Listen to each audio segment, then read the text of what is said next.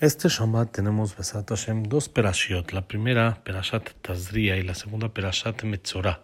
En la Perashat de Tazria hay algo muy interesante, que cuando una persona le da la lepra, famosa lepra tzarat, que no era una lepra exacto, pero era una, parecido a la lepra, y le da esto en el cuerpo, él tiene que demostrar ante todos que está impuro y que tiene esta lepra, y la Gemara explica que esto es para que así pidan tefilá la gente por él y pidan para que se cure y se le quita, se le quite esta lepra. De aquí leí que podemos aprender hasta cuánto la persona tiene que pedir por el sufrimiento de su compañero.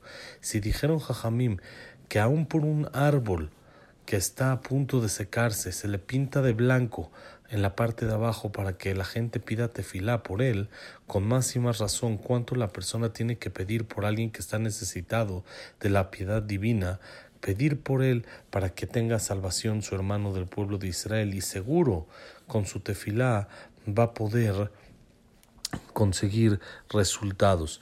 Dice en el libro Nitzotzot, trae una historia interesante sobre Maran el Stapler, el papá de Rabhaim Kanievski, que estamos estudiando su libro este año, el libro Birkat Pérez, pero trae sobre él aquí una historia muy interesante. Dice que en una ocasión una brej entró a su a la casa, al cuarto del Stapler, y puso una hojita sobre la mesa en la cual le pedía al Stapler que pida tefilá por él ya que durante muchos años no había tenido el mérito de tener hijos. Entonces el Stapler vio a la leyó el papel y dijo, Hashem ya azor leja, que Hashem te ayude y besrat Hashem, que sea la voluntad de que tengas descendencia pronto y seas bendecido. Pero la brej no le fue suficiente con esto. Muchos años lleva pidiendo verajot y no ve resultados sobre esto.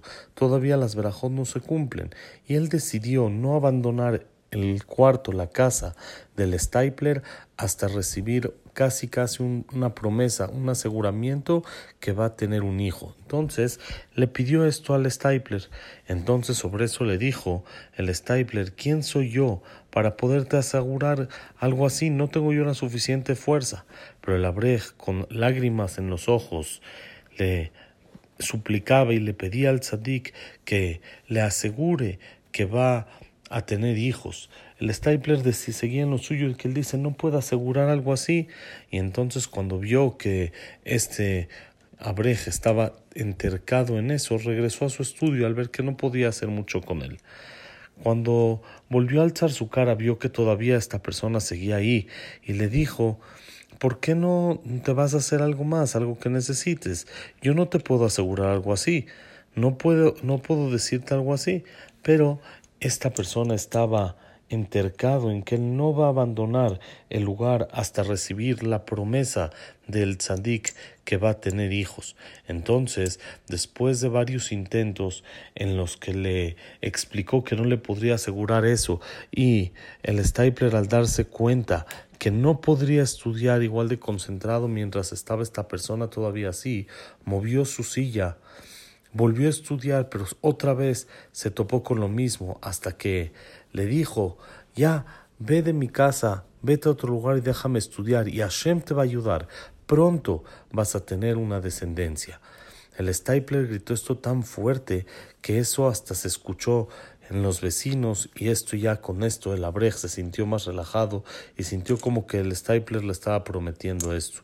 Pasó un año y otra vez apareció este Abrej en la casa del tzadik, pero ahora con mucha alegría en su cara, pidiéndole que sea por favor Sandak de su hijo primogénito, ya que por el zehut de su promesa fue por la cual nació. El Stapler aceptó, pero el abuelo, el cual pensaba que él tendría que ser el Sandak, le preguntó a su yerno por qué no le da Sandak a él y le da Sandak al Stapler, sobre lo cual contestó que este bebé nació por el mérito de él. Entonces el abuelo decidió preguntarle al Stapler y en el día del Brit, después de que fue Sandak, le dijo, ¿acaso es cierto que por la promesa de usted es que nació este bebé? El tzadik Rambenu Yaakov Israel Kanievski sonrió y le dijo, ese día tu yerno intentó sacarme una promesa. Lo bendije como una bendición de una persona sencilla, pero él se negó a abandonar el cuarto. Cuando yo quería seguir estudiando y vi que no iba a poder, entonces le dije que se vaya y que va a tener pronto un hijo. Entonces dice, seguramente sintió que esa fue la promesa. Esa misma noche llegó mi hijo Ravhaim, cuenta el Stapler refiriéndose a Ravhaim Kanievski, y le platicó lo que había pasado y su preocupación, que aparentemente le, le hizo una promesa a una persona y cómo podría cumplir algo así. Eh, a lo que Ravhaim le respondió, por favor, papá, di algunos perakim de Teilim, pídete filá Hashem, y así este Abrej va a poder tener descendencia. El consejo de mi hijo, cuenta el Stapler, me pareció correcto, tomé un libro de Teilim y empecé a decirlo, y dije, todo el Teilim hasta el amanecer después de que terminó de estudiar en vez de meterse a dormir. A dormir. Le dice el Stapler al abuelo, tienes que saber que no fue ningún milagro, sino únicamente las puertas del cielo se abrieron por el mérito de la tefilá. Sábete que aún tú, si lo hubieras hecho, también hubiera nacido este bebé. Dice, quiere decir que el pedirte fila por el otro, el sentirse si una persona ve aún un árbol que tiene algún problema, con más razón, si tu vecino está enfermo, si algún, alguna persona que conoces necesita alguna salvación, necesita alguna ayuda, siéntate, dite fila por él, hazlo de todo corazón, unos perakim de Teilim, y eso va a ayudar a que Hashem vea la unión del pueblo de Israel, cuanto uno pide por el otro, y así se va a curar la persona, así va a encontrar gracia ante los ojos de Hashem y va a lograr la salvación que tanto necesita. Shabbat Shalom,